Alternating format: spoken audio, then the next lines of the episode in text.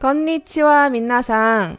お元気ですか今日はね、여러분놀아시죠죄송합니다 아까 되게 간단하게 일본어로 인사 좀 했어요. 왜냐면 오늘은 특별 방송이니까 어떤 특별하는 건 좀 하겠습니다. 그게 바로 한국어 아예 없는 방송입니다. 그러니까 오늘은 제가 일본어 몰라도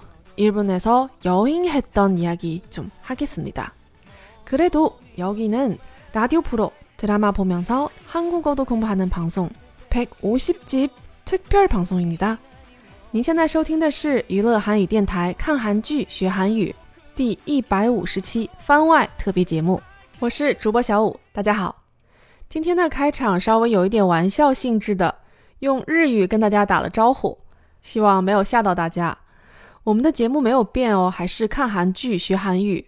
只不过呢，上一期节目也跟大家讲了，这一次是第一百五十期节目。按照惯例，想要做一期特别节目，作为番外篇呢。今天的特别节目特别的点就在于，基本上没有韩语。所以今天这一期节目呢，就是跟大家分享一下这个不会说日语的小五在日本玩到飞起的趣事们。作为番外篇的节目，虽然说跟我们的看韩剧学韩语电台没有什么关系。但是因为我看到很多很多听友留言跟我说，小五啊，讲一讲旅行的趣事吧。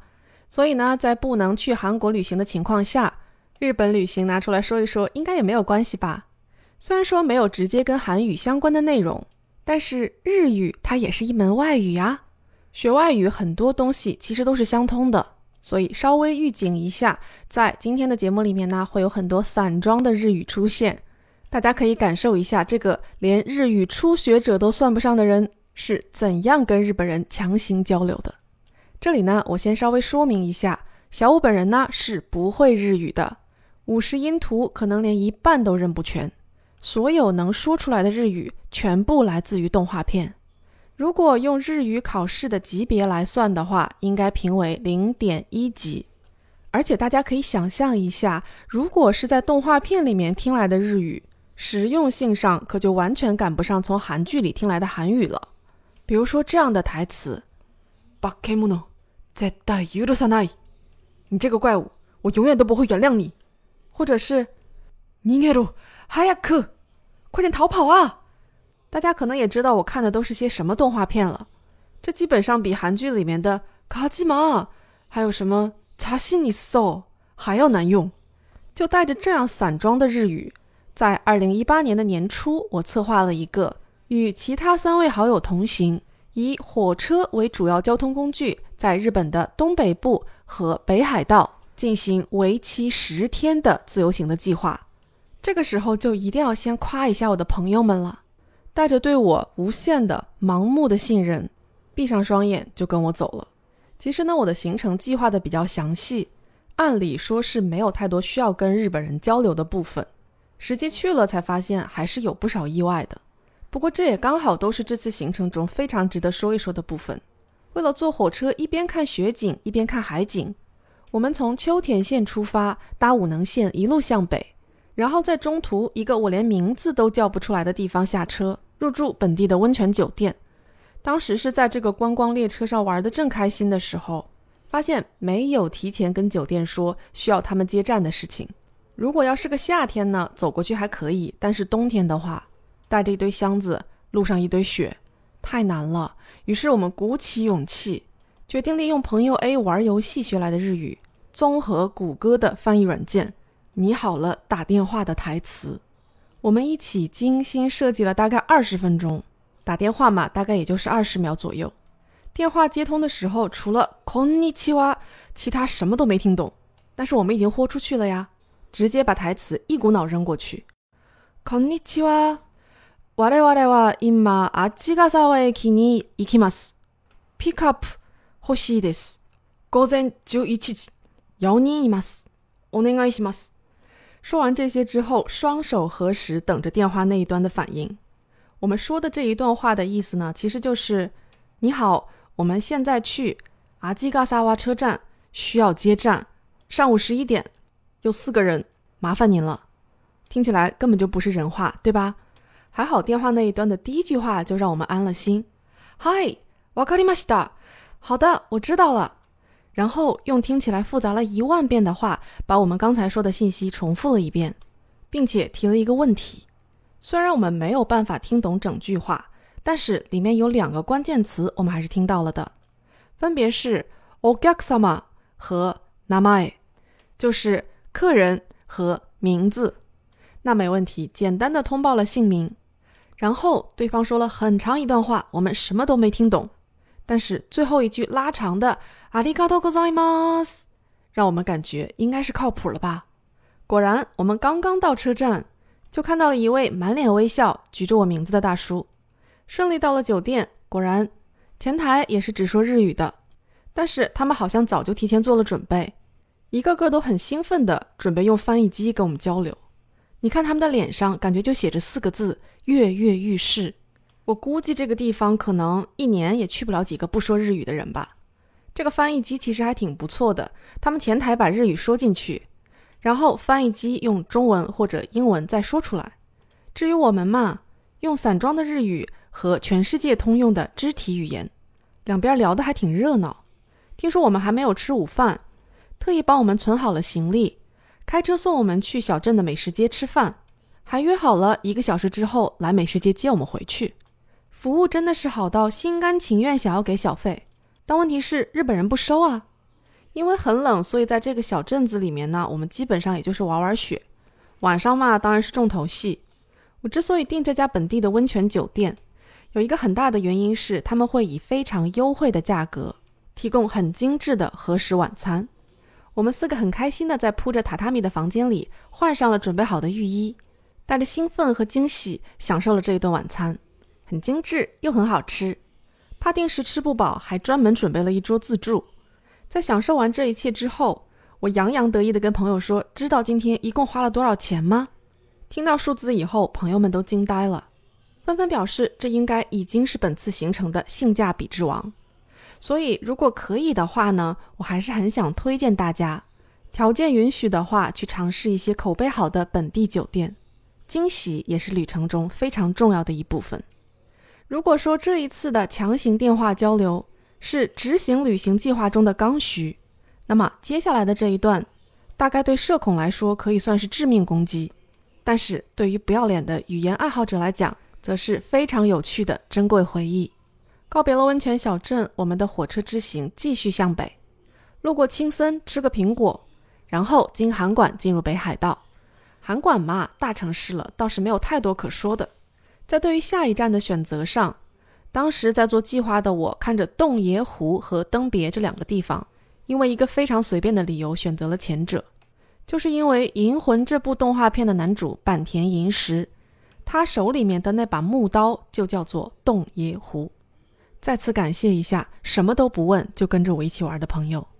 在洞爷住的这一家酒店，虽然价格有一点贵，但是顶楼的湖景温泉以及米其林一星级别的三餐，可以说百分之百值回票价。但是说了半天，这个几乎是面临社会性死亡的强行对话，到底发生在哪里呢？就是这个酒店顶楼的露天湖景温泉。话说我们同行是两男两女，而日本的温泉则是男女分开，所以在我的女生朋友不去泡温泉的情况下，我就是独自一人泡温泉了。特意选了一个人不多的时间，我溜到了温泉的户外池。虽然很冷，但是泡着温泉就不觉得，而且看着湖对面的灯光，整个世界都非常安静，只有热水流进温泉里面的声音。正在进入 inner peace 的过程中，一位阿姨也来到了室外池。我是个语言爱好者，没错，但同时我也是个社恐啊。在我对这个语言的了解程度勉强算是零点一级的情况下，我心里想的是，希望他不要跟我说话，我们就这样各自 inner peace 做安静的美女子吧。但如果是这样的话，这就不是一段值得提起来的经历了。于是这位阿姨非常温柔地跟我说：“空棒啊！”我心里想着，好吧，既来之则安之。也回答他说：“空班哇，也就是晚上好的意思。”接下来的对话就很神奇了。首先呢，阿姨说的话我可能能听懂个百分之三十左右， 但问题是因为我没有完全听懂，所以我也没有办法很好的重复他的话。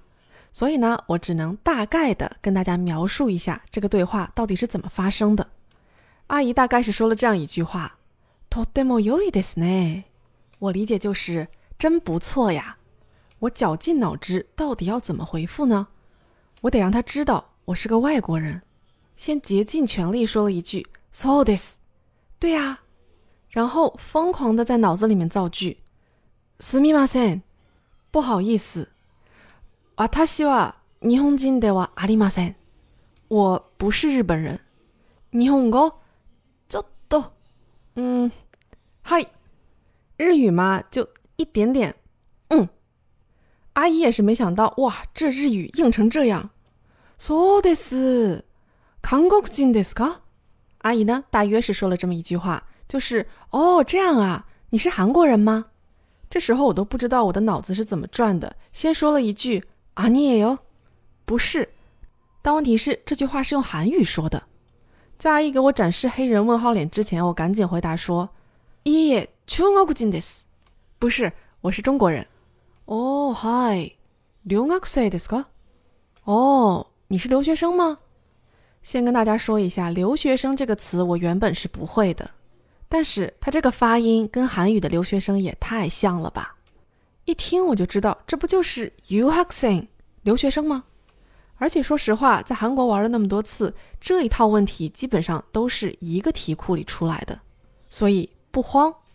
因为韩语跟日语的语法非常像，所以凭着我对韩语的了解，再加上动漫里和包括在这几天旅行里面听来的一些日语单词，我开始大胆的造句。先在心里面把韩语想好了，曹能牛。친구들이랑일본에서여행하고있습니다我呢，现在跟朋友一起正在日本旅行，然后逐字替换到我能想出来的日文单词。私は友達と一緒に日本を旅行 しています。其实我到现在也不知道这话说的对不对啊，但是他听懂了，而且他几乎就要为我鼓掌了。他能听出来，我基本上就是从塑料袋里面掏积木出来，试图搭个房子给他看了，所以他非常认真的鼓励了我。挺长的一段话，我只听懂了“日本語素晴らしい”这样的字眼。总之就是你日语说的真的挺不错呀。我心说就怎么可能？但是我接受你的鼓励。 说实话，对于一个社恐型的语言爱好者来讲，如果对方只有这一种语言能跟你讲通的话，反而可以放下害羞，尽自己所能去尝试这一门语言。于是我的鸡血就上来了，我就想跟他说：“我们是今天从韩馆到这里来的。”오늘은하코다테에서여기까지왔습니다还是一样，先把韩语的句子想好了，然后再转换成日语。今日は 函館からここまで来ました。我能知道还有时态的变化，基本上就是个奇迹了。这个基本上是来自于每次从餐厅吃完饭离开的时候，店长或者是服务生都会说“ありがとうございました”。这个跟“ありがとうございます”是不一样的。于是呢，在旅行的过程中，我也稍微查了一下，这不是马上就用上了吗？阿姨显然是听懂了， 表情中的赞许、鼓励，简直就像是自己家的孩子学会了说话。于是我们两个就有一搭没一搭的在那聊着，因为是在温泉，所以还聊到了这样的话题。他问我说：“中国也有温泉吗？”我现在已经是盲目自信了，于是就跟他说：“あります，有的。でも、男と女は一緒に。但是呢，男的跟女的一起。 我是想跟他说，这一点上呢，跟日本的温泉不太一样。”这个时候呢，我又想稍微补充一句，是穿着游泳衣的。但是游泳衣这句话我不会说呀。还好阿姨也是明白人，直接跟我说是穿着游泳衣的吧。我虽然听不太懂，但是在这个语境下，再加上他一比划，我也就明白了，赶紧点头。话说这两个原本完全不会有交集的人，居然在一个对彼此来说都陌生的地方，开开心心的聊了快一个小时。后来还是因为太热了，才互道晚安。这样的经历让我多少有点想起第一次去韩国的时候，有陌生人请我们喝酒的回忆。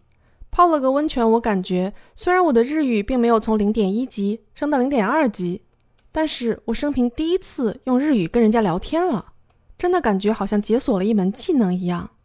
这就是为什么旅行中的惊喜总是让人那么心动。从那之后，我就不是我了，因为日本的火车站基本上每一站都会有一个不一样的章，所以时间允许的情况下，我都会去找到那个章，并且盖到我的集邮本上。在温泉聊天之前，我都是在火车站里面自己很认真的找这个章在哪里。但是在温泉聊天之后，我变了，我会找一个看起来很亲切的工作人员，直接问他：“Stamp 啊，どこにあります？章在哪儿呀？”在餐馆结账之前，也会友好的问一句：“カードはいいですか？ 可以刷卡吗？”直到后来在札幌去了一间朋友非常推荐的本地烧鸟店。其实烧鸟 yakitori 就是烧烤鸡肉的意思。这家店呢，在一个地下室。要不是朋友推荐的话，我肯定找不到这样一个地方。这个地方很暗，客人不多。我们做好以后，老板面无表情的拿来了菜单，看我们还要商量一下，就径直走回了吧台，一边烤一边跟他的熟客聊天儿。我们看了看菜单，哦莫，没有图片，只有日文。不过没关系。汉字我们基本上认识，假名嘛，我们同行的游戏小神童也是认识的，配着谷歌词典也是很顺利的用 kore kore，也就是这个这个大法把菜点完了。老板一直都是面无表情，我们其实有点想起深夜食堂里的 master，脸上就差一个刀疤了。我们也不敢大声说话，就静静的等着烤好的串串分批分次的上到桌子上。话说。真的好好吃啊！吃完串串，我们还觉得不过瘾，我们又点了两份盖饭。老板当时轻轻地皱了一下眉，感觉他好像想要说些什么，但是又憋了回去。当时我们的感觉就是，老板大概是想说：“难道有卖得起？搞啥？你们竟然还想点盖饭吃？”我们也是默默地咽了口口水，再次开始了静静的等待。然后我们就发现他开始淘米了。反正我们也没什么急事儿，一边聊天一边等呗。我们难道还敢跟人家说别做了，我们不吃了？还好这个电饭锅还算争气，大概三十分钟左右的时间，米饭就做好了。大约十分钟之后，盖饭来了，还是那句话，好好吃啊！结账的时候，我忍不住了，带着温泉阿姨的鼓励，鼓起勇气跟老板说：“ごちそうさまでした。とても美味しいです。焼き鳥最高。”谢谢招待，简直太好吃了！烤鸡肉串最棒。老板先是惊讶了三秒钟，然后突然给我鞠了一个九十度的躬，然后很快的跟我说了挺长的一段话。说实话呢，我只听懂了阿里嘎多ございます。而且在说这些话的时候，他也笑得很开心。 餐馆所在的位置是一个大楼的地下室，在我们离开的时候，老板还亲自跟着上楼，直到把我们送到大楼的外面。在我们吃饭的时候。札幌下起了鹅毛大雪，他穿的那么少，我们就示意他说：“快回去吧。”但是我们的日语是塑料的呀，基本上也就是一直在说“阿里嘎多，どうぞ”，谢谢，请。在我们趟着新雪走出去几米之后，老板喊了一声“気をつけて”， 保重啊！虽然下着雪，但是一点都不冷。在脑子里稍微搜索了一下，挥手跟他说：“Master Mo，老板你也是啊。”然后终于上演了传说中的在告别时，只要还能看见对方，就一直鞠躬的场景。为了不让他冻死，我们一边鞠躬一边快步的离开了他的视线。回去的路上，我们很兴奋的讨论这件事情。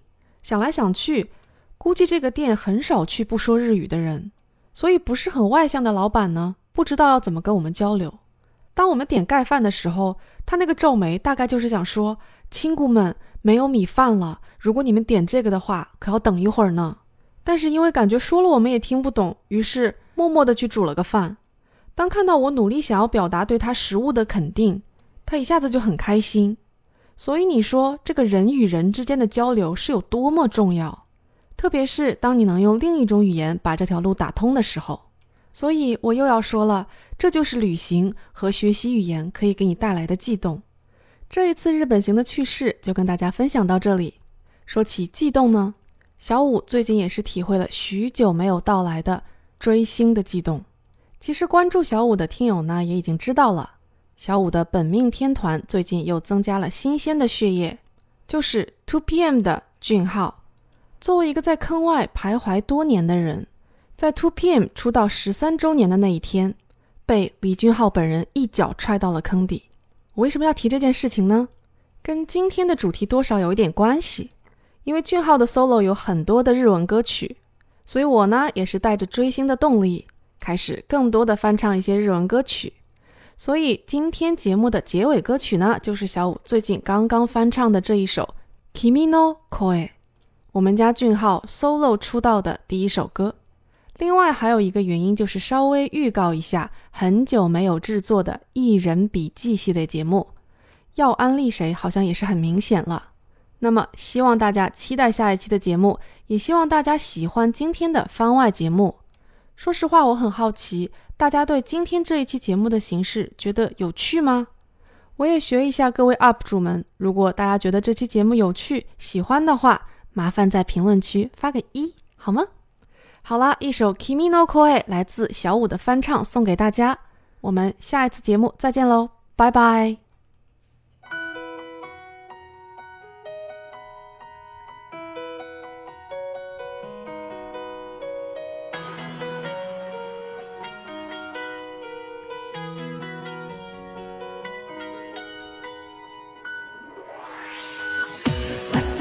しないさ。君と出会いたい。あれから僕らの未来が変わった。君を知るほどに心惹かれるんだ。鼓動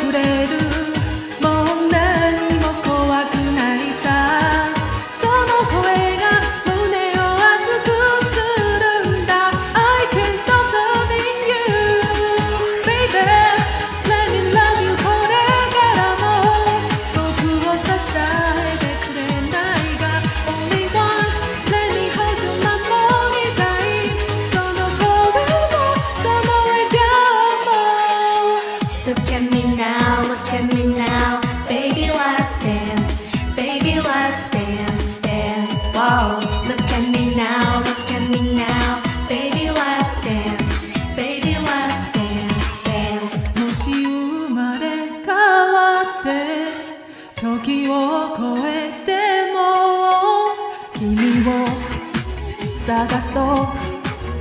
他に代わりはいない。君の声聞かせてほしいよ。